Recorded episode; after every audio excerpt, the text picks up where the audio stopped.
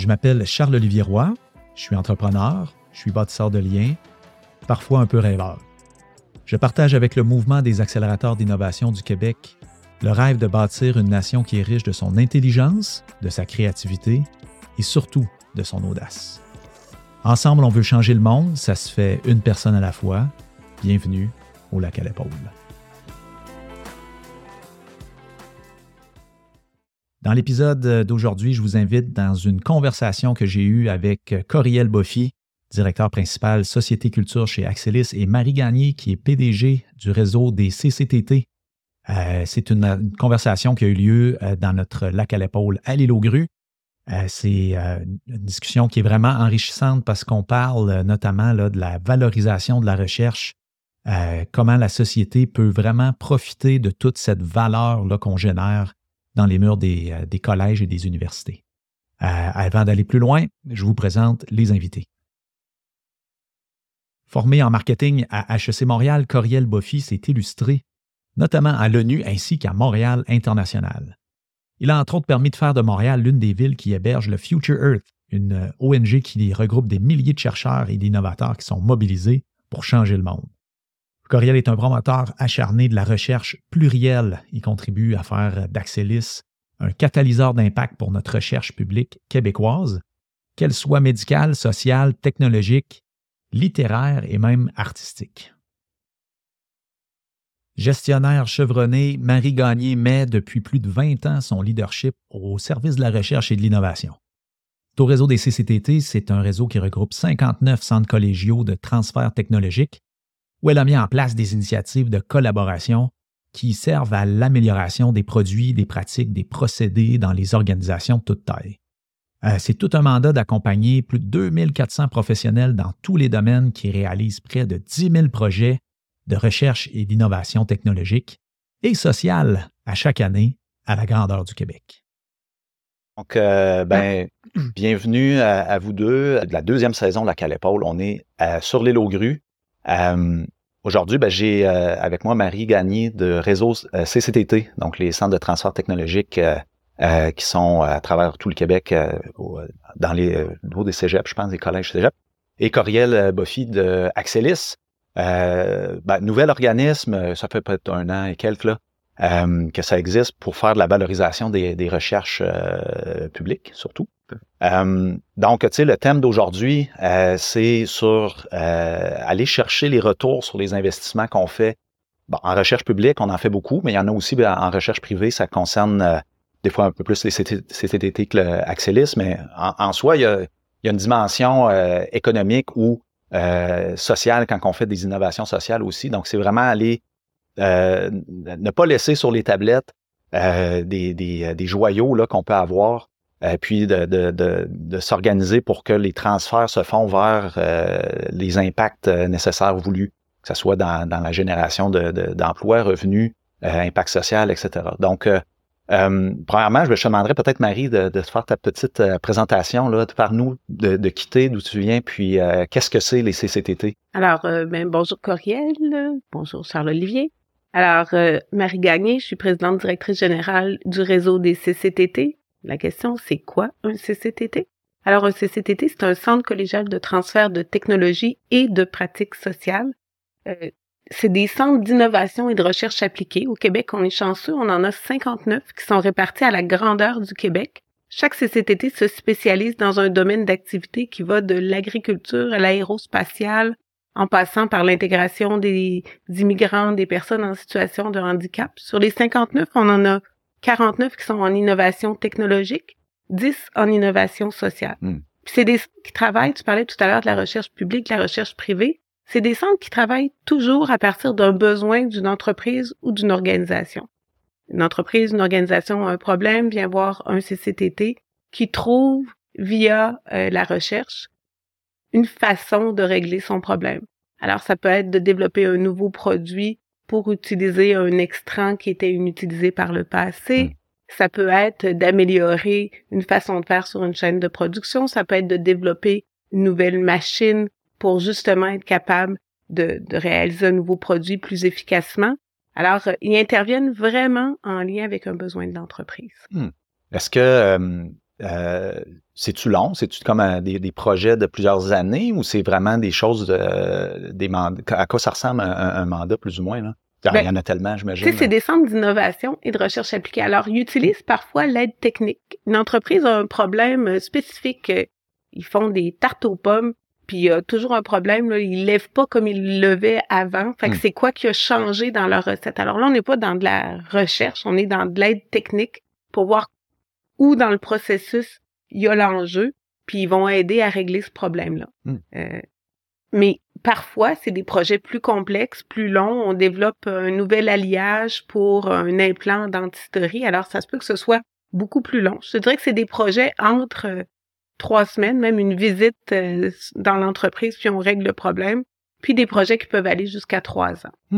Moi, je me souviens, j'ai fait affaire avec euh, le CIMI à, à Sainte-Foy. Oui. Euh, puis, euh, c'est un centre qui est spécialisé en, en imagerie numérique. Imagerie numérique, Ouais. média interactif. Puis, euh, ce que je trouvais super le fun, quand moi, j'étais start-up, là, tu sais, puis euh, ça commençait avec une visite interactive. Donc, tu sais, on n'a Du pas... à- Paris CNRC. Exactement, Oui. tu sais, puis on n'a pas besoin de se forcer beaucoup pour faire des démarches de financement ou quoi que ce soit parce qu'ils s'en occupaient de leur côté. Ben oui, visite interactive. Euh, on s'occupe des papiers, il m'envoie un formulaire, j'ai juste à signer, puis tu as un début de recherche, un début de solution euh, qui t'amène euh, un petit peu plus loin dans, ton, dans ton cheminement, là, mais ça, ça a coûté zéro dollar. Puis tu as des gens qui sont des. Chercheurs, c'est des, des, experts, des super experts même, avec une équipe puis il t'amène un petit peu plus loin dans ton dans ton, dans ta démarche entrepreneuriale, puis ça valide, puis après ça, ben, si tu veux aller encore plus loin, euh, ben, tu as déjà un- une première réussite avec un pari CNRC pour un petit projet, donc tu fais tes preuves, puis après ça, tu peux aller euh, faire des projets de plus en plus euh, importants.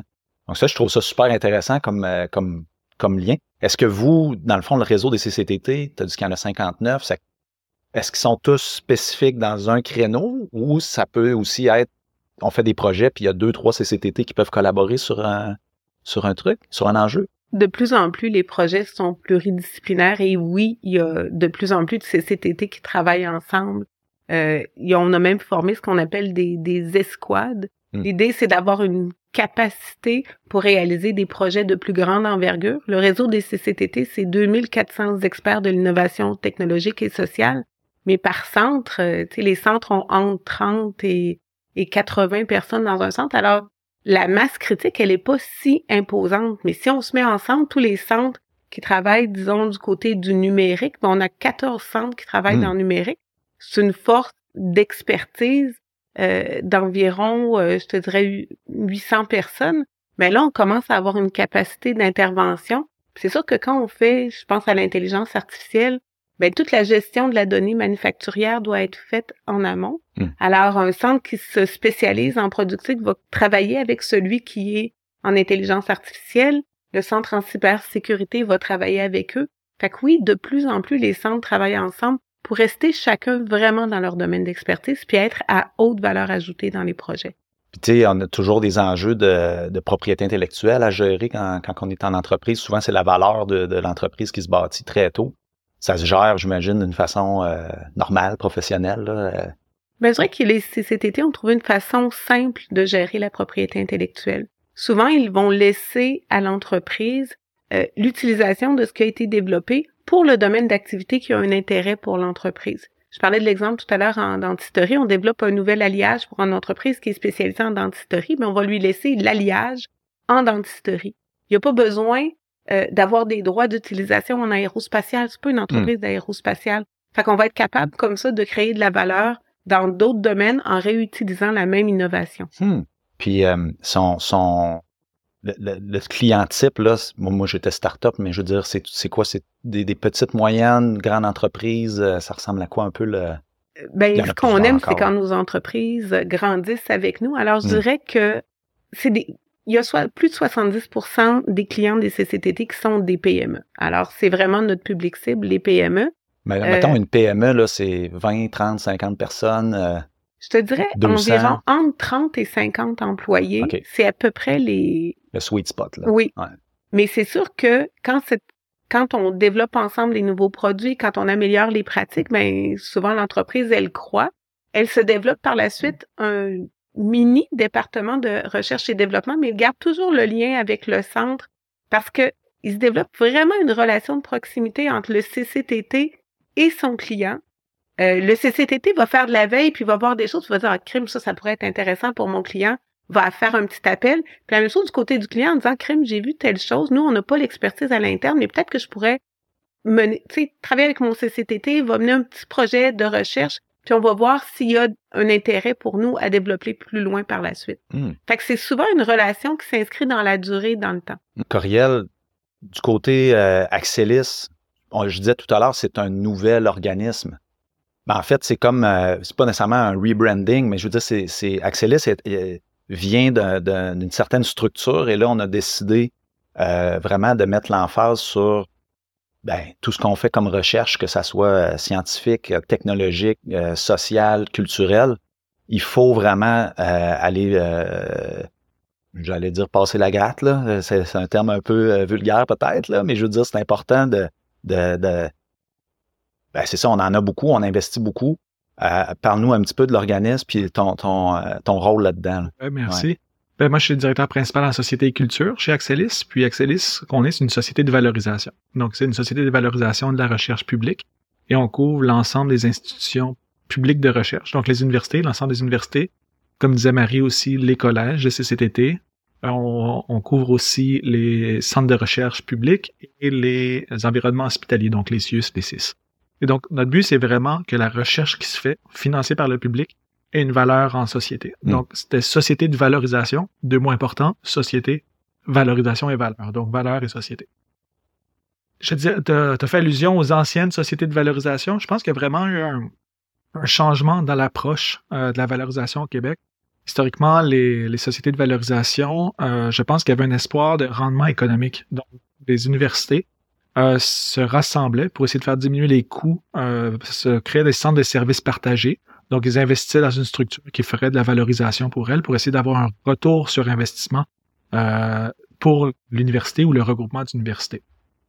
Axelis, ça n'a pas été créé de cette manière-là. Axelis a vraiment été créé par le gouvernement du Québec en pensant euh, on est on investit X montant en recherche par année. Quel est le bénéfice? Est-ce que comment ça contribue à la prospérité économique? Comment ça contribue à la prospérité sociale? Et quelles sont les actions qu'on a besoin entre la recherche et la mise en valeur en société. On a besoin de faire des itérations euh, en, prototypage, en, valorisation, en développement de processus, par exemple aux, processus sociaux. Et donc, c'est vraiment un, espoir d'avoir un retour sur les investissements en recherche. Donc, c'est pas tout à fait la même, euh, la même approche. Euh, et ce que j'aime bien, c'est que ça, ça, ça permet une considération plus large, puis des collaborations plus larges également. Donc c'est pour ça avec avec Marie exactement les CCTT, on trouve ça hyper intéressant, toute la valeur qui est produite euh, pour un partenaire privé, mais le reste, le surplus de valeur dont tu mentionnais tout à l'heure, ça, ça peut être valorisé pour l'ensemble des Québécois dans différents domaines différents, puis même peut-être à l'international aussi. Donc ça, c'est vraiment intéressant. Donc, Axelis, euh, nous, ce qu'on spécialise, on, tu parlais de propriété intellectuelle. Historiquement, on a été connu pour bien comprendre la propriété intellectuelle, voir quelle est la valeur de cette propriété intellectuelle-là. Mais de plus en plus, je te dirais qu'on est en train de regarder la valeur de manière générale. Donc, si on développe euh, une technologie ou un processus du côté euh, sciences humaines ou sociales, quelle est la valeur et pour qui? Est-ce que c'est une valeur économique? Est-ce que c'est une valeur sociale? Est-ce qu'il y a une valeur pour euh, l'environnement, le changement climatique? Est-ce qu'il y a une valeur culturelle? Est-ce que ça promeut la culture? Donc, on essaie de voir où est la valeur, identifier la série d'actions qui sont importantes à aller faire pour dégager cette valeur-là. Des fois, c'est de la protection de propriété intellectuelle. Des fois, on pourrait penser de l'open source. Mm. Et pour aller libérer cette valeur-là, et quels sont les modèles financiers, les modèles d'affaires qui sont derrière pour pouvoir aller capturer cette valeur-là pour le, le bénéfice identifié. Donc ça, c'est vraiment Axelis. Euh, puis on, a commencé depuis un an, puis ça, ça va bien. Euh, tu parlais tout à l'heure même, euh, il faut itérer, c'est, c'est quelque chose, je pense, qu'on commence à, à comprendre que on peut, on peut faire de la recherche, mais quand on arrive vers le marché, on n'est plus dans un domaine d'expert, on est dans un domaine organique où il y a une multitude de facteurs qu'on n'a peut-être pas euh, maîtrisé encore ou quoi que ce soit, puis ça, ça nécessite de s'adapter. Le processus d'innovation, justement, euh, nous, on l'explique souvent, le modèle startup, c'est un modèle où on se permet d'itérer puis de s'ajuster Euh, pas faire une méga grosse structure, euh, tu sais, impossible, amener ça au marché, mais plutôt d'y aller petit à petit. Est-ce que, dans le fond, Axelis est autant en mode learning, j'imagine, tu sais, on apprend en même temps qu'on exerce la valorisation comme telle? Oui, tout à fait. Puis, en fait, je pense que là, même on parlait d'innovation sociale un peu plus tôt. L'innovation sociale, moi, je le vois comme un processus. C'est pas nécessairement une finalité. Donc, c'est une série d'outils euh, pour arriver à un, processus final. Si on regarde le côté de l'innovation sociale, souvent, et je pense que plusieurs des startups font ça, ils regardent ce qui se passe dans le marché, comprennent les besoins du marché, puis essaient de trouver une solution à ça. Et même euh, beaucoup dans les sciences humaines sociales, on voit ça, c'est la co-création dès l'amorce d'un projet de recherche. On se met avec des partenaires pour essayer de vraiment comprendre quel est le besoin, puis identifier des pistes de solutions. Donc, dès l'amorce du projet de recherche. Fait qu'on n'est pas encore de l'innovation, de la co-création à l'amorce du projet de recherche. Ça, je pense que c'est quelque chose qui est vraiment une clé. Axelis, on est, parce qu'on est dans la recherche, on est moins impliqué, mais on trouve très important les collaborations, par exemple, avec les fonds de recherche. Puis on voit que les fonds de recherche commencent à, ben, en fait, ont ça au cœur, de, de, penser déjà aux impacts futurs dès l'amorce d'un projet de recherche. Et ça, ça facilite le transfert en société. Donc ça, on est là-dedans. Et nous, ce qu'on fait souvent, c'est la partie entre les deux. Donc on a un projet de recherche qui a été créé soit de manière solitaire par un, une innovation libre, par un, de manière solitaire par un chercheur ou un groupe de chercheurs, des fois, ça a été créé avec un ensemble d'acteurs. Ça, ça peut être des acteurs sociaux, ça peut être une entreprise, ça peut être différentes personnes. Et après, on regarde les étapes entre les deux. Est-ce que le projet de recherche a eu des résultats? Est-ce qu'on est assez mûr pour être pris par une startup, par exemple? Oui. Super. On fait une belle licence et maintenant c'est pris en société. Si c'est, il, manque encore des, cours, des tours de roue. Tu parlais tout à l'heure de l'alliage, là. L'alliage, est-ce que est-ce que c'est prêt à être homologué, par exemple? Ah ben là, il faut en faire quelques tests encore. Ben là, on fait un processus d'innovation. Puis on identifie quels sont les critères pour faire une homologation. Faire les tests, c'est encore un peu de la recherche, c'est faire des tests en recherche. Et après, ça, on peut le financer ou on peut utiliser l'ensemble des programmes de financement qui sont disponibles. Et on s'assure que la réponse soit adéquate pour une prise en charge par le marché. J'ai dit tout à l'heure, licence, ça peut être une licence après une entente. Dans le côté social, ça peut être un partenariat avec un groupe communautaire euh, ou pas avec un groupe communautaire, avec un SUS, par exemple, pour comment l'intégrer dans des, des, pratiques et des processus qui seraient dans le domaine de la santé.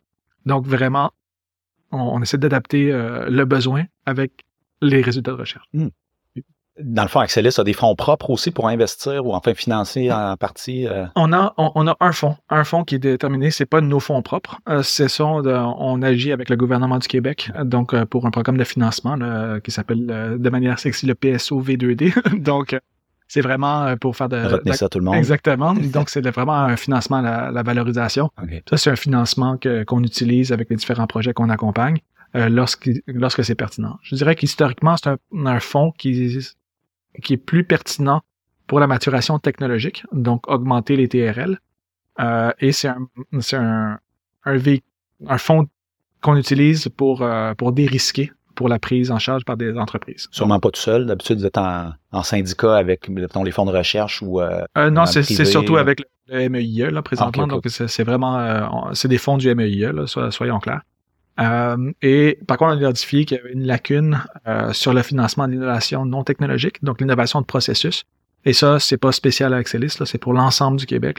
C'est difficile de faire de l'innovation de processus au Québec. Et donc, quand on parle d'innovation sociale, moi, je, très rarement, je vais parler d'innovation sociale. Là. Mm-hmm. Euh, moi, j'adore. ben, j'adore aussi, j'adore aussi Axelis. Ce qu'on essaie de faire, c'est on essaie d'aller chercher les bénéfices sociaux, les bénéfices économiques, les bénéfices environnementaux, les bénéfices culturels. Des fois, ça peut être d'autres types de bénéfices.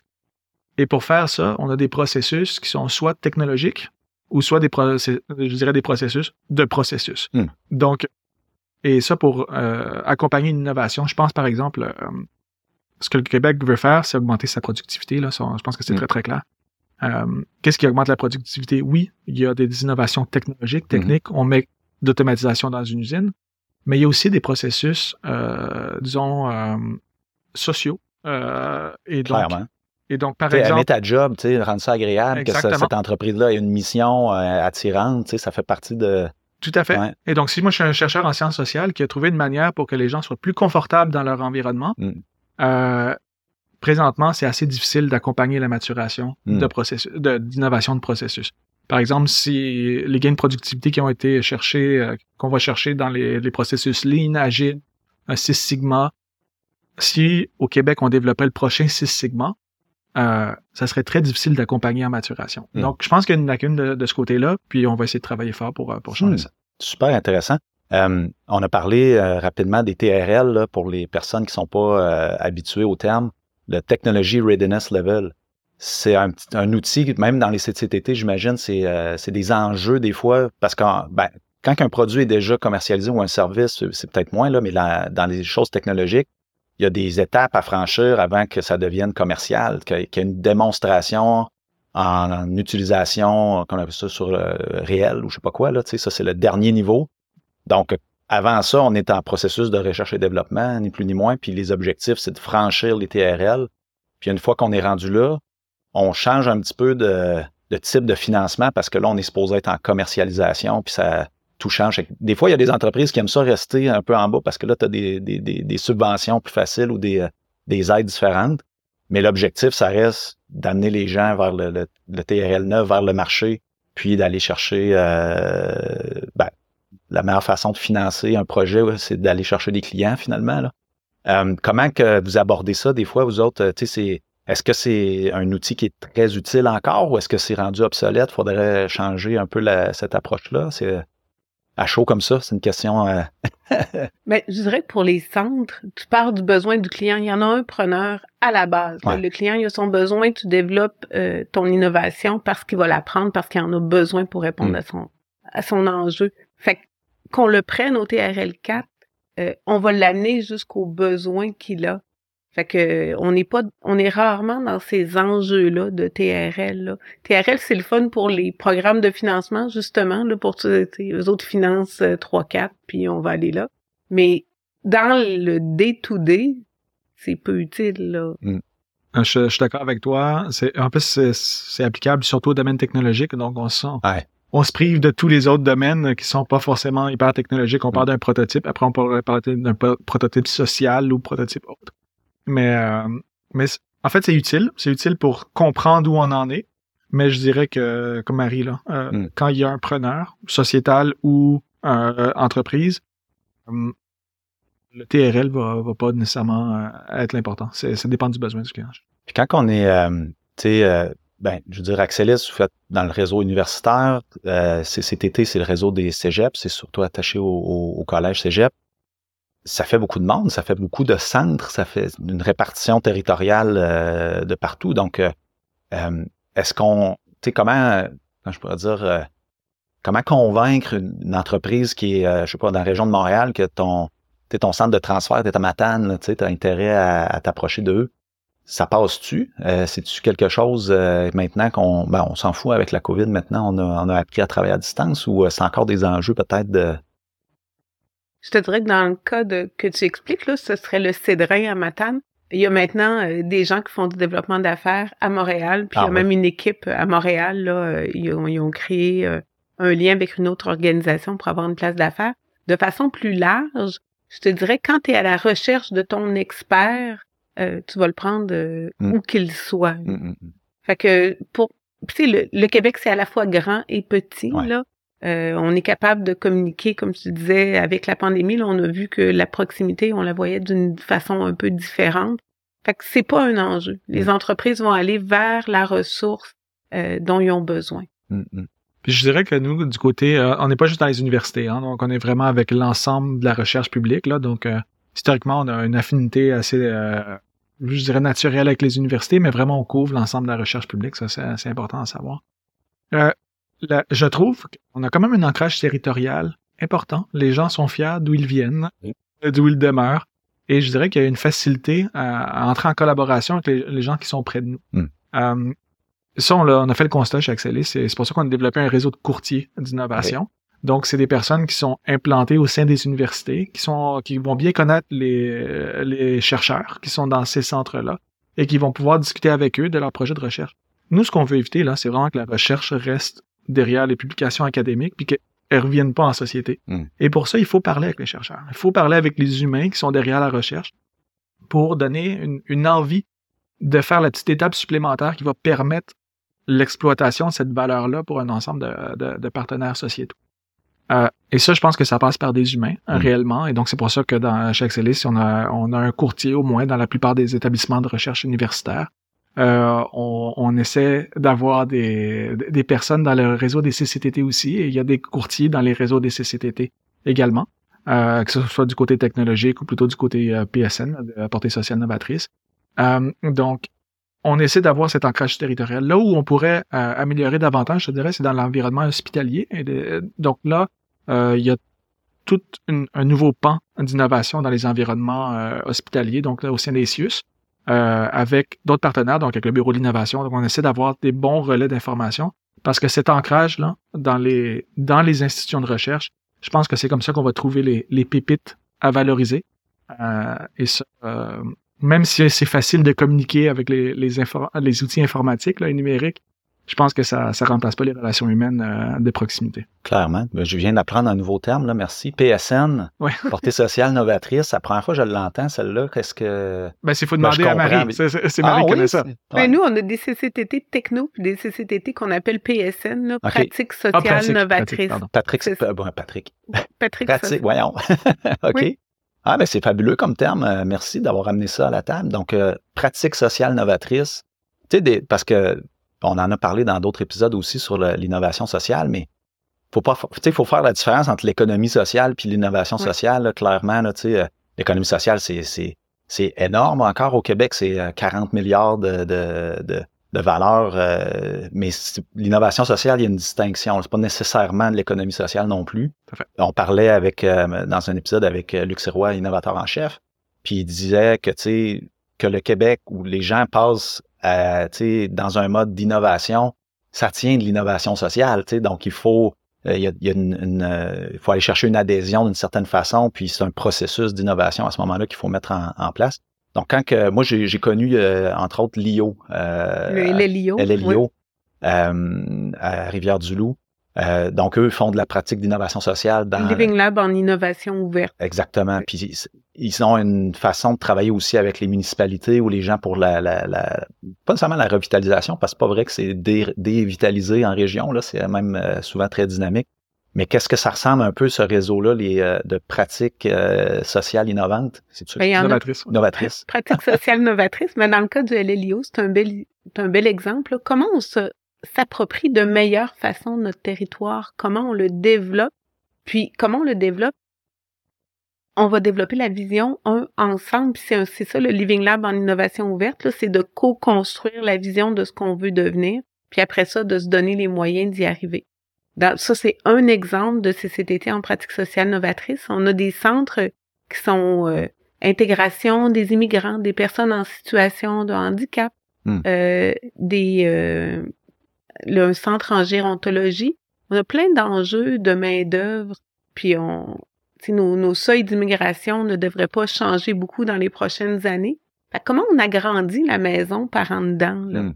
Fait comment on va mieux utiliser nos gens qui sont issus de l'immigration? Comment on va mieux utiliser euh, nos gens qui ont des TDAH, qui ont de la douance? Comment on les intègre correctement dans nos équipes?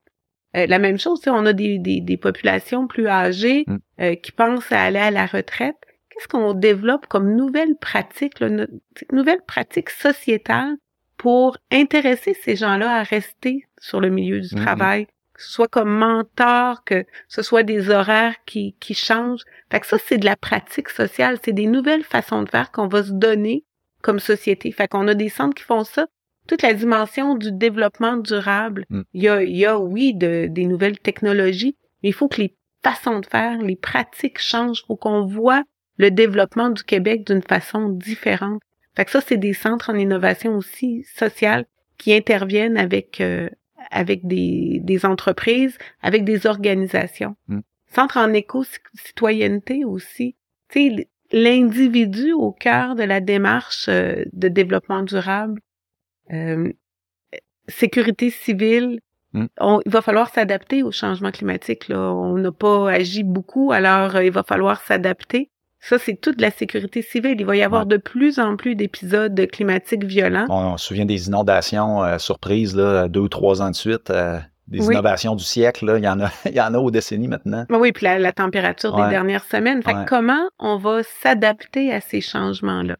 Fait que c'est des CCTT qui travaillent dans ces domaines-là avec des entreprises, avec des organisations pour changer nos façons de faire. Fait que oui, la technologie, elle est importante, mais avant tout, il faut parler d'humains, puis il faut changer les humains qui utilisent la technologie. Puis c'est ça que ces centres-là réalisent. Parce que ça, l'innovation, c'est pas que technologique, là, finalement. Il y en a de, Mais en fait, il y a une innovation, c'est trouver un problème, décider qu'on le règle, puis un processus pour le régler, mais des problèmes, il y en a, il y en a tout le temps. Tu auras Ouais. la meilleure innovation technologique si les gens ne se l'approprient pas, Mm. ne serait-ce que la gestion du changement. Si tu fais pas de gestion de changement, là, t'as beau euh, intégrer euh, tous les robots dans ta ligne, là, ça fonctionnera pas beaucoup Mhm. mieux. Alors, ne serait-ce que les, des nouvelles pratiques, on a un centre euh, ECOB qui est en formation, des nouvelles pratiques de pour former les gens. Parce que ça aussi, la technologie change vite. Comment les gens euh, demeurent intéressés à s'adapter à la technologie, à l'intégrer. Fait que c'est aussi des centres qui travaillent dans ces domaines-là. Hmm. Moi, Euh, je- je- moi, sur l'innovation sociale, euh, j'étais mon, mon titre c'est société culture hein, chez Axelis. Donc mon, mon, mon rôle c'est vraiment de développer la pratique puis mettre en place l'innovation qui soit pas forcément technique. Euh, société culture évidemment ça renvoie au FRQ-SC donc au, au Fonds de recherche du Québec en société et culture. Et donc c'est la valorisation des sciences sociales humaines, des arts et des lettres euh, pour une valorisation sociétale. Mm. Et donc, on n'est pas forcément toujours dans l'innovation sociale. Au Québec, l'innovation sociale, les gens qui travaillent dans l'innovation sociale savent que, ce que ça veut dire. Donc, il y a une définition commune et partagée développée par le, le Réseau québécois en innovation sociale avec plein d'organisations euh, de liaison et de transfert en innovation sociale. Donc, je pense au TIES, je pense à Humanovis Mm. et je pense au CETREC qui est en éducation euh, et, formation aussi. Et donc, il y a tout un écosystème qui est dans l'innovation sociale. Mais je pense que c'est important qu'on se rappelle, il y a le point de départ, la recherche, qu'elle soit technique, technologique, sciences pures et appliquées, ou davantage côté sciences humaines sociales. Il y a des, un ensemble de processus pour arriver à une finalité. La finalité peut être sociale. Et souvent, on parle d'innovation sociale dans une approche de finalité. Donc, moi, je veux faire une innovation qui va être au bénéfice du secteur social, par exemple. Et ça, c'est quelque chose qui est vraiment, euh, disons, un réflexe au Québec. On a ce côté social et communautaire très fort. Donc, dès qu'on pense à une innovation sociale, on pense à ce type d'innovation-là. Mais il peut y avoir des, euh, des innovations technologiques qui ont une portée sociale, un impact social très important. Et ça aussi, c'est important de pouvoir accorder cette valeur sociale-là à une innovation technologique. Donc, l'innovation sociale, je pense que, comme on l'entend au Québec, c'est cette série de, de processus, de filtres et de processus pour arriver jusqu'à un bénéfice. Et ça, je pense que, donc, des, des phases d'itération, de collaboration avec un partenaire qui soit à la création du projet de recherche ou davantage dans le développement. Donc, je vais développer avec un partenaire pour être sûr que ce soit pris. Ça, c'est des processus sociaux, humains, qui sont faits dans l'innovation sociale, mais c'est important que ces processus-là voient aussi euh, un arrimage avec les innovations technologiques. Et là, on va saisir la valeur qui soit sociale, économique aussi. Ça peut être économique ou environnemental. Mm. Et pour avoir beaucoup euh, travaillé dans le domaine de l'environnement, là, je pense que euh, ben, dans le domaine de la gouvernance euh, du développement durable, là, il y a beaucoup, je pense, d'améliorations là, à aller chercher du côté social des valeurs. Si on regarde, ça fait plusieurs années que le GIEC donne un rapport Mm. qui est lu par une poignée de personnes et Mm. qui informe la plupart des décisions. Je pense que d'intervenir au, po- au point de vue des valeurs, euh, c'est hyper intéressant et c'est un moteur de changement très important. Hmm, tout à fait. Euh, ça fait 31 minutes. Voulez-vous prendre une petite pause ou on continue? Comme vous voulez? ça va. Ça va Ça va? Ça va. Parfait. Je vais me racler la gorge. Donc, euh, euh, si vous voulez, euh, dans le fond, moi, j'aimerais ça qu'on aborde un petit peu le, tu sais, le processus, comment travailler avec un organisme ou l'autre, en commençant par euh, les CCTT. Donc, euh, j'imagine, euh, là, toi, tu es dans le regroupement des CCTT, donc euh, vous avez un service d'aiguillage, a priori, ou comment qu'on se débrouille pour... euh, il y a 59 organismes avec des missions différentes, là, on, on le trouve comment, notre expert qu'on a besoin? Ben, tout à l'heure, Coriel parlait de la proximité. Puis c'est vrai là que les entreprises vont être à l'aise d'aller chercher un expert dans une autre région parce qu'il a été référé par quelqu'un qui connaît. OK. Alors, euh, tu sais, les CCTT sont dans toutes les régions du Québec sont identifiés comme étant des, des hauts lieux d'innovation, de savoir. Fait que souvent, les entreprises vont passer par là. Tu es en Gaspésie, tu as un problème avec euh, ta chaîne de production, tu vas aller voir Merinov pour en discuter avec eux. Puis Merinov va t'aiguiller vers le bon CCTT si c'est pas eux qui sont capables de répondre à ton problème. Fait que je dirais que ça, c'est une façon je dirais que 80 de, du référencement se fait comme ça. Bouche à oreille ou à peu près, là. Les centres sont très, très connus dans leur secteur aussi. Alors, euh, tu es en, en, aérospatial, tu connais le centre technologique en aérospatial, tu connais le centre de développement des composites. Fait que tu connais les centres qui sont dans ton secteur. Fait que si tu as un enjeu, tu vas y aller directement. C'est sûr que s'ils communiquent avec nous au réseau, on les connaît aussi, on va mm. les envoyer. Puis on a cinq, euh, c'est ça, conseillers numériques là, qui sont sur le territoire qui font aussi de l'aiguillage vers les bons CCTT. Hmm. Fait que si tu as un problème puis que l'innovation peut te donner un coup de main, là, il n'y a pas de raison pour pas entrer en contact avec notre réseau. Hmm. Tu sais, nous, ben, nous étant, euh, moi, je travaille chez Main, je fais le balado en, collaboration avec euh, le mouvement des accélérateurs d'innovation, mais on est plus dans les, les startups comme tel. C'est une clientèle aussi des CCTT. Je parlais de mon histoire, mais peut-être c'est C'est une clientèle qui est très appréciée des CCTT parce que euh, c'est des jeunes, c'est dynamique, c'est on est vraiment dans de la nouveauté. L'enjeu, c'est que euh, les CCTT, ils doivent, ils sont dans un modèle d'autofinancement. Alors, il faut, les services sont payants. Oui, il y a plein de programmes d'aide financière qui peuvent aider, mais assurément, il faut qu'il y ait une capacité de payer à l'audit. OK. Mais pour les CCTT, c'est vraiment agréable de travailler avec les startups. Ben oui, puis ça permet de tester des choses on est dans de la nouveauté, on est dans du changement, on est souvent dans du transformationnel. Là. Fait que mm-hmm. oui, c'est très motivant. Mm.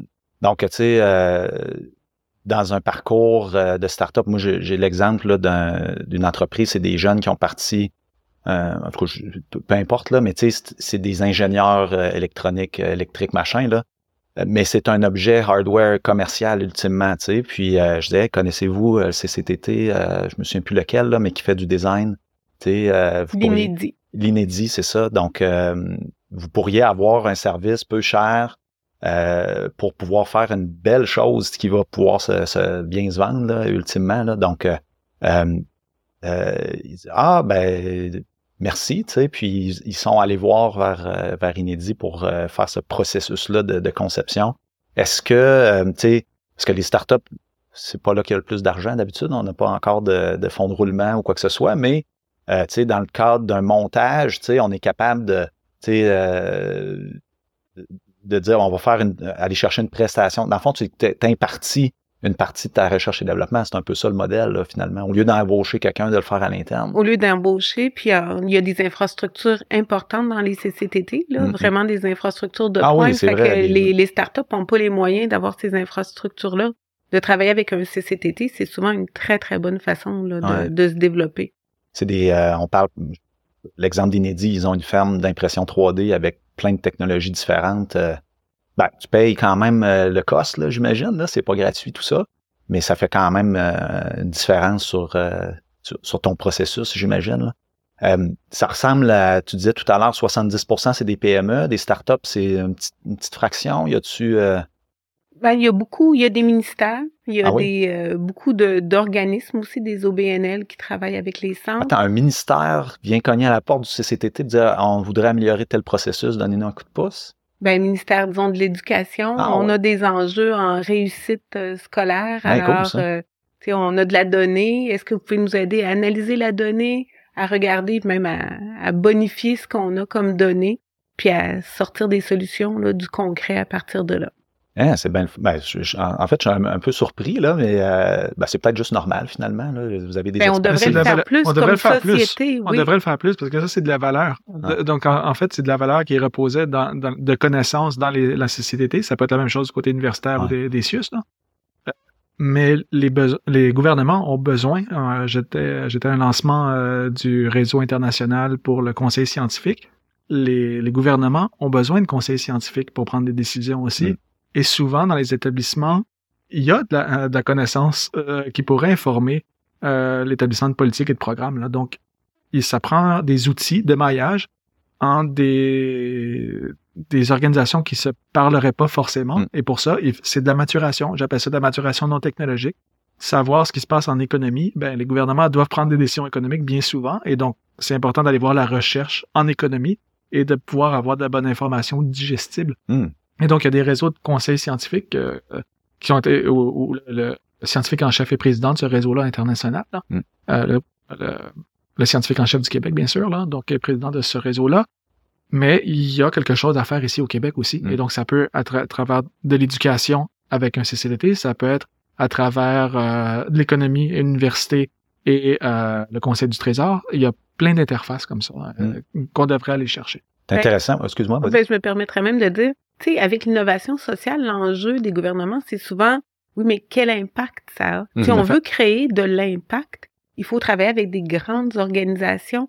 C'est quand on travaille, je pense au CCEG, qui est un centre en gérontologie, ils ont développé un jeu sérieux pour euh, l'intégration des communautés LGBT+, dans les résidences de personnes âgées. OK.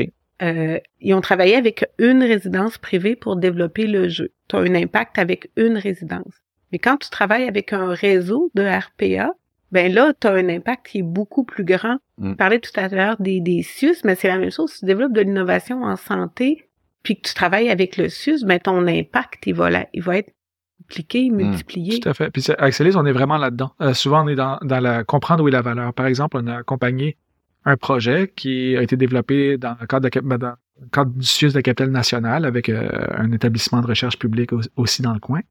Euh, et ce qu'on a fait, c'est qu'on ils ont une, c'est une approche pour l'orthophonie. Et ils se sont rendus compte, ils ont fait un test euh, localisé. Après, ils sont venus nous voir, ils ont dit, on a ça, ça donne des résultats positifs. Qu'est-ce qu'on peut faire avec?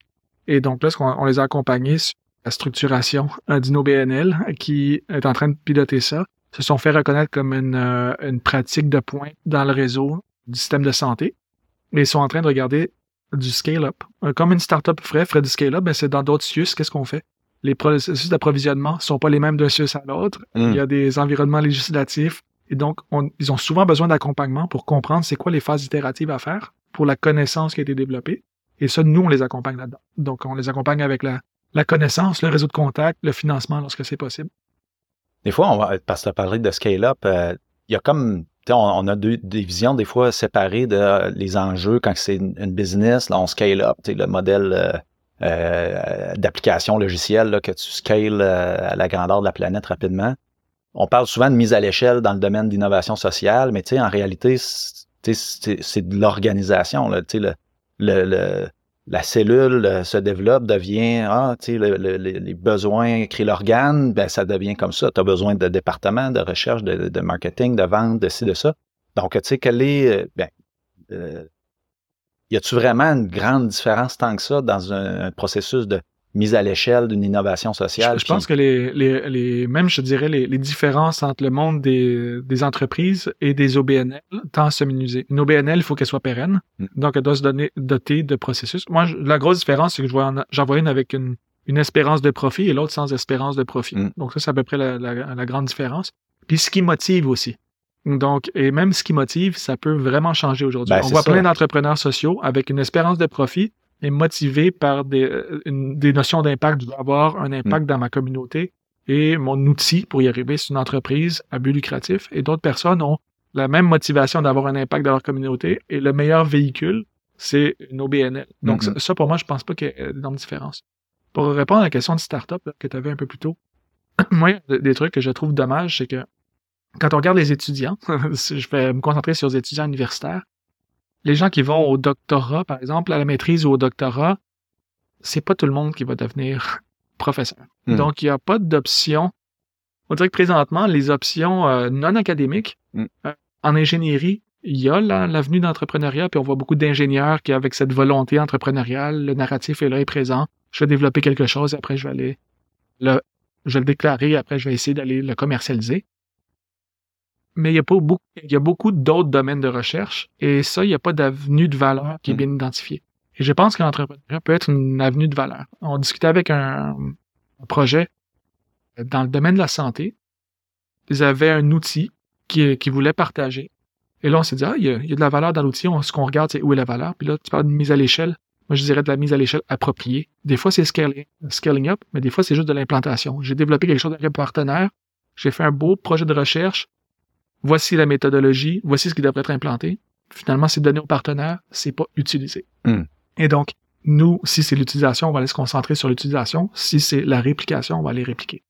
Mais ce que je voulais dire, c'est que pour les personnes qui ont de la connaissance, qui feront pas de carrière académique, je pense que c'est important d'éveiller la possibilité que la, la filière d'entrepreneuriat Mm. pour que la recherche sorte de l'université. Mm. Là, je pense vraiment universitaire, là, mais que la recherche elle puisse sortir de là, être exploitée dans un domaine qui l'aurait pas forcément été. Je pense que c'est vraiment important de, Puis, de euh, susciter ça. ils, ils servent à quoi à ce moment-là, les, euh, les, les chercheurs? Est-ce qu'ils sont nécessairement des, des, des PDG d'une entreprise ou ils peuvent... euh, Parfois, si on- du côté technologique, on peut on pourrait très bien faire la carrière acadé- académique, devenir un conseiller scientifique d'une startup qui est pilotée par quelqu'un d'autre. Ça, c'est Mm. tout à fait possible. Mais par contre, quelqu'un qui est en anthropologie.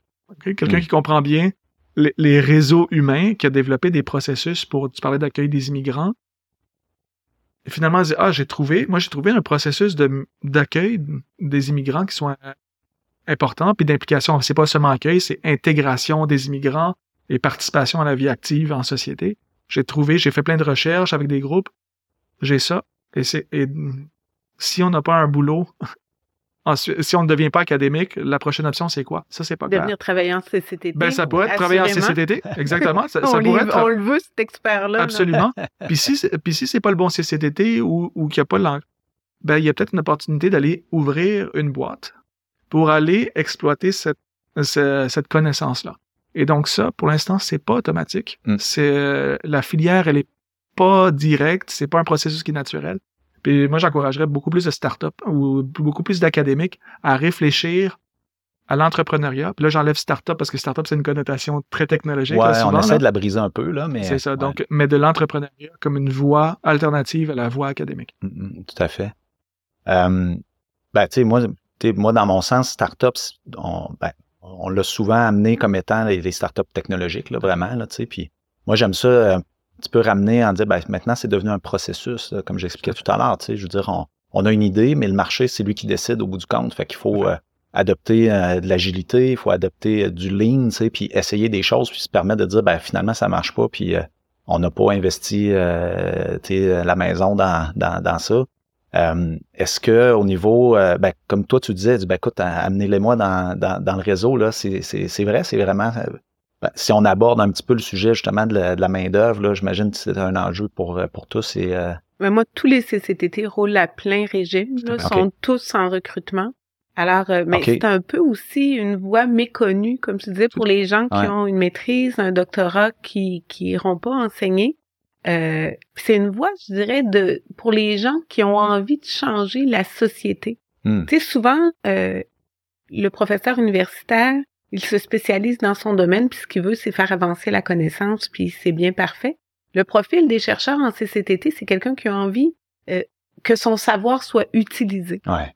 Tu fais Fait ça que- pas pour, pour- juste pour toi, finalement. Ouais. Non, pour que, ben, je dirais pas que le chercheur universitaire fait ça juste pour lui, là. Non, non, mais Il il fait avancer le aussi. savoir, mais Ouais. c'est une façon de d'avoir un impact direct, de voir à quoi sert, à quoi sert ton savoir. Mm. Fait que il y a beaucoup de liens entre les CCTT et les universités, je dirais de plus en plus, justement pour accueillir des étudiants euh, aux études graduées, là, maîtrise, doctorat, alors euh, qui viennent en CCTT, qui ont une expérience très pratique, très terrain, euh, qui développent le langage aussi pour travailler avec l'industrie, avec les milieux preneurs. C'est souvent un vocabulaire un peu différent, une approche un peu temporelle aussi un peu différente. Euh, puis ils voient s'ils aiment ça. Mm. Puis s'ils aiment ça, euh, souvent ils restent dans le CCTT. Là. Euh, les stages MyTax, là, c'est merveilleux, merveilleux pour ça. C'est une belle façon pour faire un lien entre un universitaire, puis euh, un, un professeur universitaire, puis un CCTT, échanger des étudiants. On voit ce que le chercheur universitaire fait, on voit ce que le CCTT fait. Souvent, c'est des, euh, des préliminaires pour des relations à long terme. Hmm. Puis ça arrive-tu que tu vas placer, ben tu, je- je- euh, qu'un CCTT peut même placer un, un de ses employés dans une entreprise parce que le, il, cet employé-là a la- le goût de continuer sur ce projet-là, ça se passe-tu des fois Il aussi? y a souvent des, ben, il y a plusieurs modèles d'affaires dans les CCTT, mais dans vraiment plusieurs CCTT, il y a de la location de personnel Ah oui, hautement qualifié. euh, cette personne-là est dégagée pendant euh, six mois, Ah neuf oui. mois, un an. C'est souvent pour faciliter l'implantation de quelque chose qui a été développé avec le CCTT, former. euh, le but d'un CCTT, c'est vraiment d'apprendre à l'entreprise à pêcher. Là, on pêche pas le poisson pour Mm. l'entreprise. Les, tra- les travaux, la recherche se fait vraiment dans une approche collaborative. C'est pas on se rend compte au début du projet, on va se voir à la fin du projet, je vais te donner mon rapport. Il y a beaucoup de points de contact, on fait des allers, des retours. Euh, souvent, le projet évolue aussi en cours de route avec les résultats qu'on a obtenus. L'idée, c'est que l'entreprise évolue avec le CCTT, comprenne des choses, puis qu'on lui transfère le savoir pour que l'entreprise soit capable d'améliorer ce qu'on a développé ensemble par la suite. Moi, je dirais qu'au point de vue, euh, ce, qui motive les chercheurs, tant en CCD qu'en université, je dirais la plupart du temps, là, c'est les mêmes en- enjeux. C'est des enjeux de transformation. Ils veulent- Ouais. ils veulent- Et, J'ai rencontré personne à date qui m'a dit, moi, ce que je veux faire, c'est juste un dollar à la fin de la journée. Là. Mm. Je veux avoir un impact. Puis Mm. après, l'impact peut être qualifié de manière différente en fonction des chercheurs. Là. Mais donc, universitaire ou CCTT ou au collège, je pense que c'est la même force intérieure qui les anime. Après, il y a des règles du jeu qui sont pas les mêmes. Mhm. Donc, le chercheur universitaire a des, des attentes de publication, de niveau de publication avec des, des règles du jeu qui, qui sont très, très Publisher définies. perish. Exactement. Ouais. Mais là, je pense que c'est intéressant de regarder ce qui se fait du côté de la recherche pour comment essayer d'élargir un peu. Donc, avec le rapport sur l'Université du futur, par exemple, qui a été déposé euh, il y a quelque temps, c'est de quelle manière on peut changer ou adapter un peu les règles du jeu pour que les personnes qui ont une motivation à laisser un impact, ben, puissent le faire. Et donc, Mm. ils puissent être encouragés à le faire. Mais je te dirais que les en- ce qui motive, tant côté collège qu'universitaire, et même en environnement hospitalier, je dirais même en environnement hospitalier, c'est très très clair. Là, ce qu'on veut, c'est Ben, aider la population. Ouais, là, ouais. Puis les personnes qui font de la recherche en environnement hospitalier, c'est très très clair de leur côté. Et il faut pouvoir donner les incitatifs là, appropriés. Puis ça, c'est, c'est, ben, nous autres, on, on parle dans l'écosystème startup, c'est rendu un écosystème d'accompagnement dans, dans les premiers pas d'une entreprise. Ouais. Euh, puis je veux dire, on, oui, il y a encore le- les volets technologiques, mais on, on, on, a des, des, des accélérateurs. Tu as parlé tout à l'heure de euh, à Rimouski, là, dans, dans l'océan, le Green Tech, euh, puis le Blue Tech, etc. Euh, on est capable d'accompagner, mais en se parlant, on, a mis une loupe ces, derniers temps sur l'entrepreneuriat scientifique. Ben, les chercheurs, c'est de la science, c'est des sciences pures, sciences sociales, etc. Là. Mais on s'aperçoit justement qu'il y avait comme un, besoin d'accompagnement, de, puis même juste de, de- à la limite de prosélytisme. là. Écoute, tu peux le faire, tu es à l'université, il n'y a pas juste ça que tu peux faire.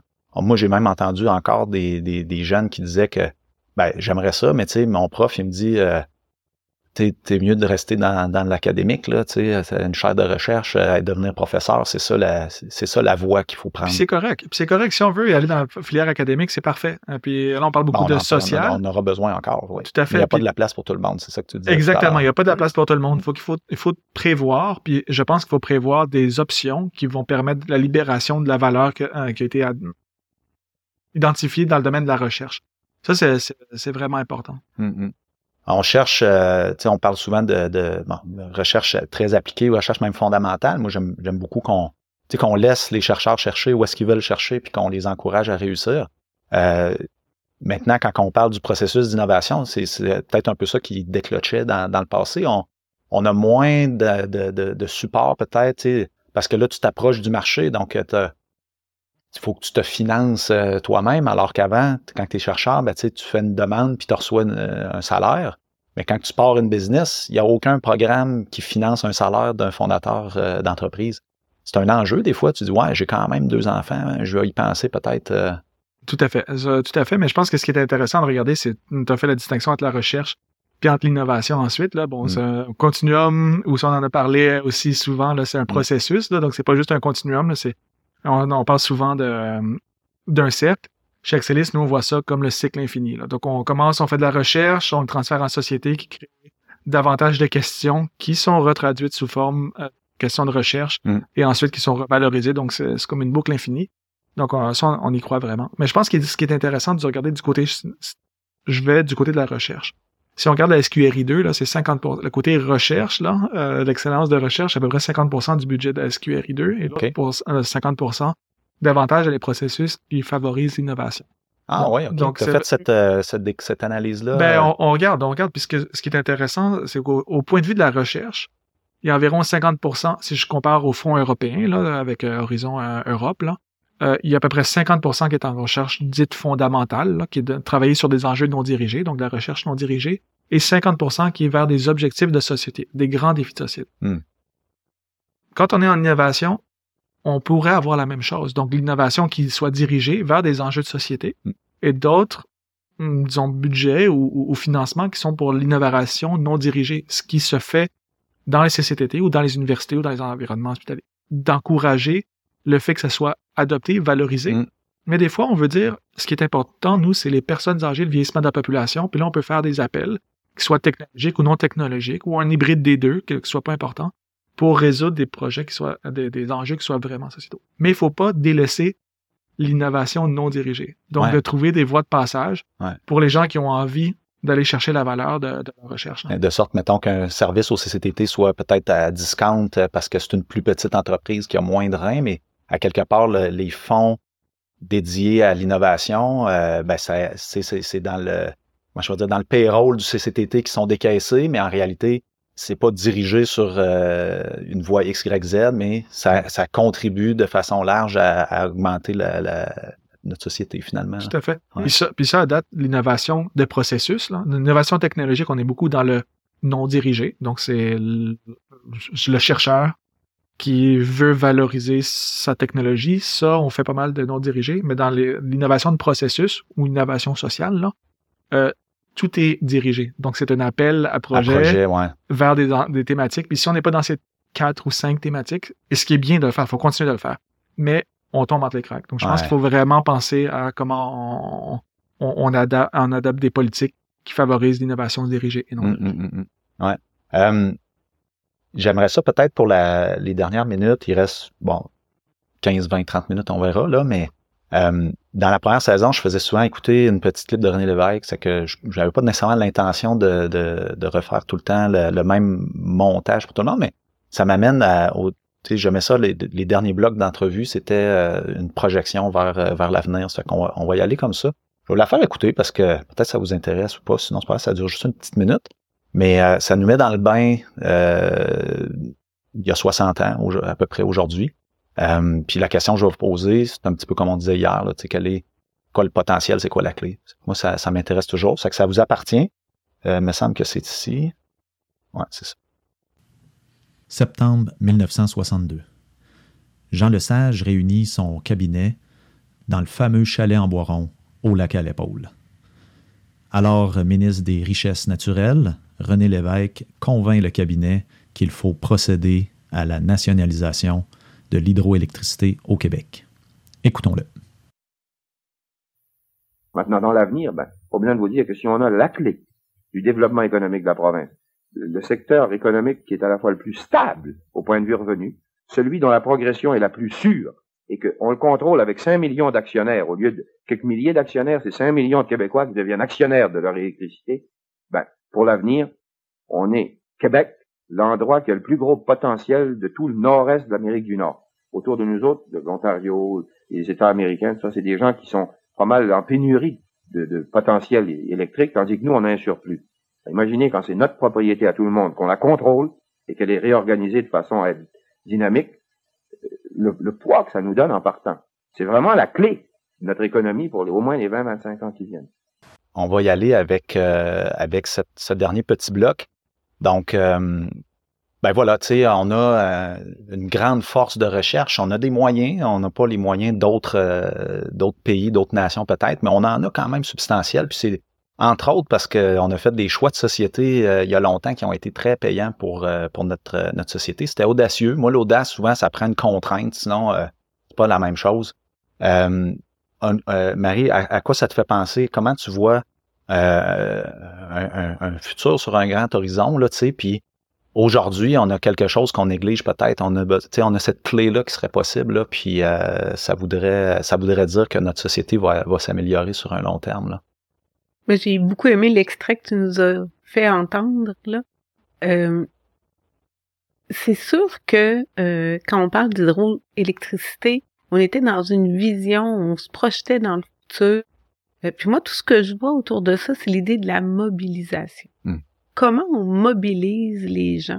Je pense qu'encore aujourd'hui, on a besoin d'un grand projet de société. Hmm. Moi, celui dont je rêve, c'est qu'on soit mobilisé autour d'un développement durable ancré dans le territoire. Hmm.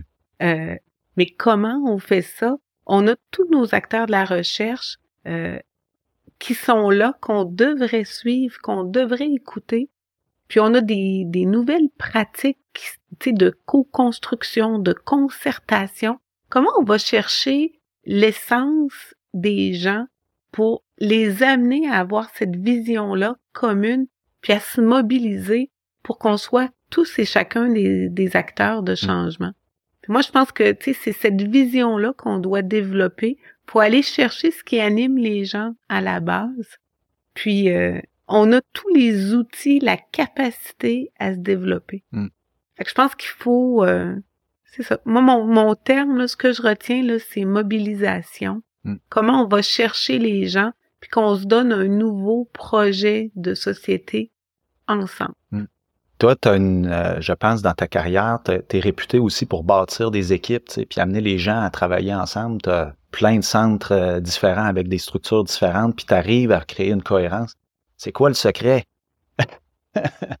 c'est vrai, puis c'est vrai que ça m'anime, puis depuis que je suis au réseau, euh, c'est là-dessus que je travaille, là. Comment on fait en sorte de briser les silos? Comment on fait en sorte que les gens euh, aient envie de travailler ensemble? Puis c'est partir des gens? Mm. C'est vraiment la base, là, c'est ça. On a eu euh, il y a il y a deux semaines une rencontre où on a réuni tout près de 200 euh, experts des CCTT. Euh, il y a eu beaucoup de présentations, mais beaucoup de moments de discussion. Le projet de société dont je parle, il faut pas qu'on l'impose, il faut qu'on le développe ensemble. Ça part de de parler ensemble, de rire ensemble, de rêver ensemble. Mm, mm. Faut pas que ça parte du haut puis qu'on le descende. Faut qu'on faut que ça parte de la base puis que les gens aient l'impression qu'ils sont une partie de ce qui se construit. Mm, mm. Puis souvent ça passe par le le rire ensemble, le travailler ensemble. Le rire ensemble, ouais. Le rire As-tu des activités euh, où on rigole, c'est ça? Ben, C'est- J'essaie d'avoir les vrais trucs. là, Ben, pour, nous, on a euh, eu une soirée animée là, durant Ah ouais? ces deux jours-là, oui. C'était animé. On était sur le thème de, de l'inclusion, l'équité, diversité, inclusion. Puis c'était une soirée animée par euh, trois drag queens qui étaient là, qui ont animé euh, la soirée. Les gens, au début, quand, euh, quand j'en ai parlé le premier matin, on l'avait pas mis sur le programme. Quand j'en ai parlé le premier matin, euh, tu sais, on s'entend, là, quand on regarde les personnalités disques, les experts euh, des CCTT, c'est beaucoup des bleus. Alors, euh, c'est des gens euh, qui aiment ça la rigueur. Euh, ils étaient comme pas sûrs. Ah ouais? Puis euh, tout le monde est venu me dire le lendemain, Marie, c'était tellement agréable. Euh, tu sais, on a compris des nouvelles choses. Puis cette idée-là euh, de nous amener un peu plus loin qu'on aurait voulu aller. Mm. Euh, ça aussi, je pense que comme leader, c'est un rôle qu'on doit jouer. Ah, c'est super intéressant. Puis, euh, qu'est-ce que ça fait? Tu sais, mettons, là, bon, tout le monde rigole ensemble, donc tu as une adhésion, t'as- ça Ben, crée ils ont une envie chimie. de travailler Ouais, ensemble après. Ah, Tu sais, une fois que t'as- t'as ri avec les gens à ta table, puis on avait aussi, euh, qu'on avait vraiment séparé les tables en fonction des intérêts des gens. On avait une petite application, les gens nous avaient écrit ce qu'ils aiment faire en dehors du travail. Il y avait même une, une table, euh, en tout cas sur, sur plusieurs intérêts, la montagne, euh, euh, les activités de camping. Fait que les gens se regroupaient comme ça par thème. Alors, ils ont développé, ils ont parlé d'un sujet autre que la science avec Hmm. des gens. Puis par la suite, là, ils ont envie de leur c'est- reparler. Ils ont envie de développer des projets. Hmm. Ils ont envie de les revoir. Ouais. Que- Tu trouves des, des, euh, des intérêts à, à autre chose que le travail, finalement. là? Exactement. Ouais. Ah, OK. Donc, tu sais, euh, mettons dans le, dans le réseau des CCTT, que ça soit une mission qui est écrite euh, sur le site web ou toi, personnellement, là, c'est quoi ton. Moi, j'appelle ça le BHAG là, ou le, le moonshot, là, tu sais, que Kennedy dans 10 ans, on s'en va sur la Lune. Qu'est-ce que tu fais? Que- que- c'est quoi la phrase ou le, le- le- le thème que tu es capable de faire mobiliser ton, ton- l'ensemble de ton réseau? Là? Mais pour moi, là, les CCTT, c'est sûr que j'y crois. Là, Euh, j'y travaille depuis euh, tout près de 15 ans. Alors, euh, tu sais, les CCTT, ils ont le pouls du terrain. Ils connaissent extrêmement bien les besoins de leur région, de leur territoire, de leur secteur. Puis, ce sont des experts scientifiques. Alors, Mm. ils suivent euh, tout ce qui se fait dans la littérature sont capables de mettre les deux ensemble. Moi, je pense que quand on développe des grandes stratégies nationales, quand on positionne des visions d'avenir, euh, il faut que les CCTT soient au cœur des démarches. Hmm. Parce que justement, ils sont, je dirais, cette, cette pierre angulaire-là entre le savoir brut et les connaissances du territoire. Hmm.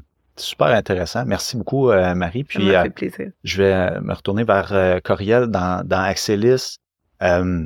Euh, bon, vous êtes un organisme un peu plus jeune, peut-être les CCTT. Les CCTT, d'ailleurs, c'est euh, quoi, 20, 20 ans? Les au moins? CCTT les plus euh, les plus anciens ont 40 ans OK. euh, en 2023. Ah, OK. Ouais, c'est. euh, vous avez peut-être à apprendre aussi du réseau.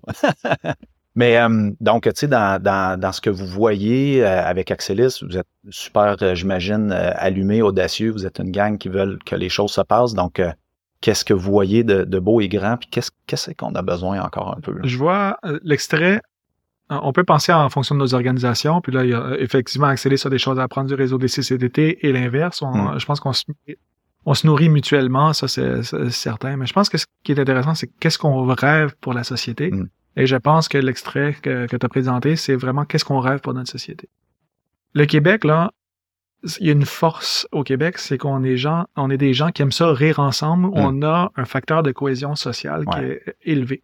Euh, J'ai travaillé longtemps dans l'international. Ce pourquoi on est reconnu au Québec, c'est qu'on on travaille de manière naturelle en collaboration. Quand on regarde un peu l'histoire, euh, ben, il y avait des premiers peuples. Mm. Euh, au Québec, il y avait plusieurs premiers peuples. Des personnes qui ont collaboré, qui ont eu des tensions, mais il y a, un- il y a une cohésion euh, au sein de la société québécoise qui est, qui est hyper importante. Et on a des routines de travail qui, je pense, pourront amener beaucoup de valeur pour notre société si on compare à, à d'autres euh, ancrages territoriaux ailleurs dans le monde.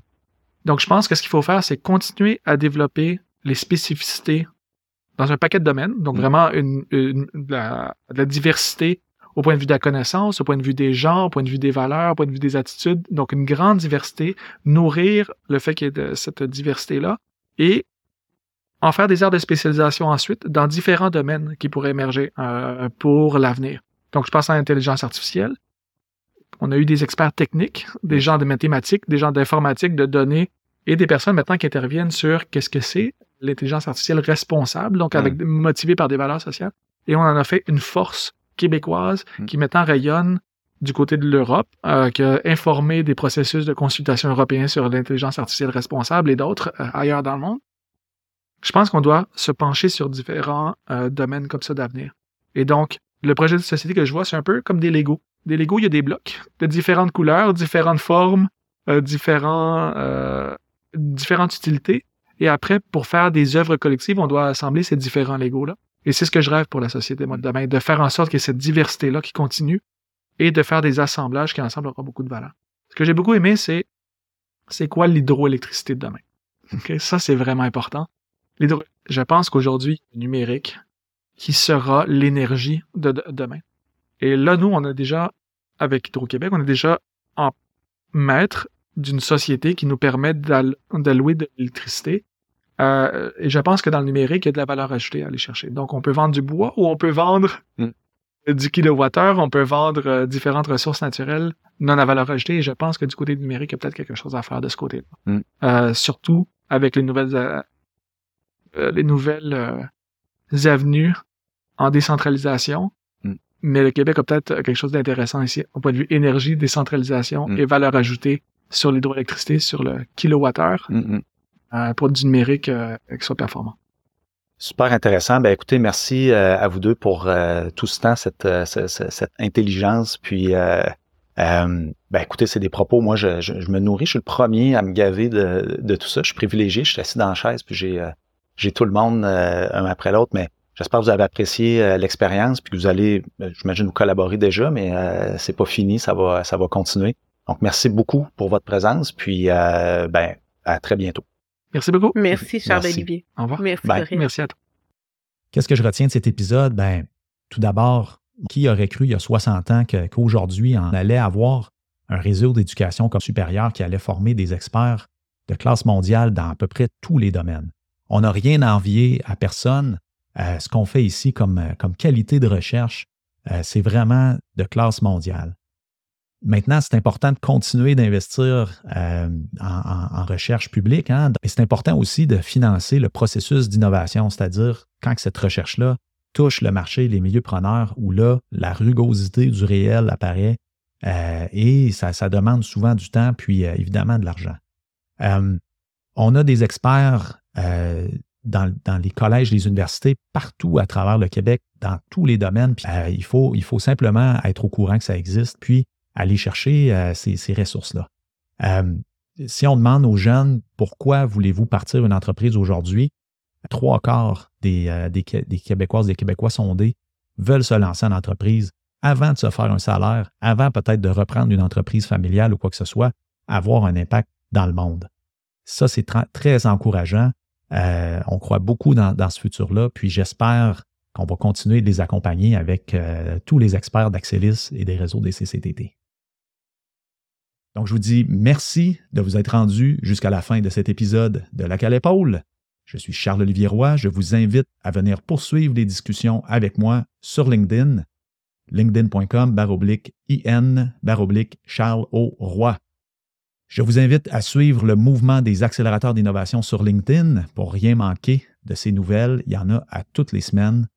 N'hésitez pas à vous abonner, à parler euh, du balado autour de vous. Puis même si vous êtes game de nous laisser un petit commentaire sur votre plateforme préférée, ça nous aide à nous faire connaître.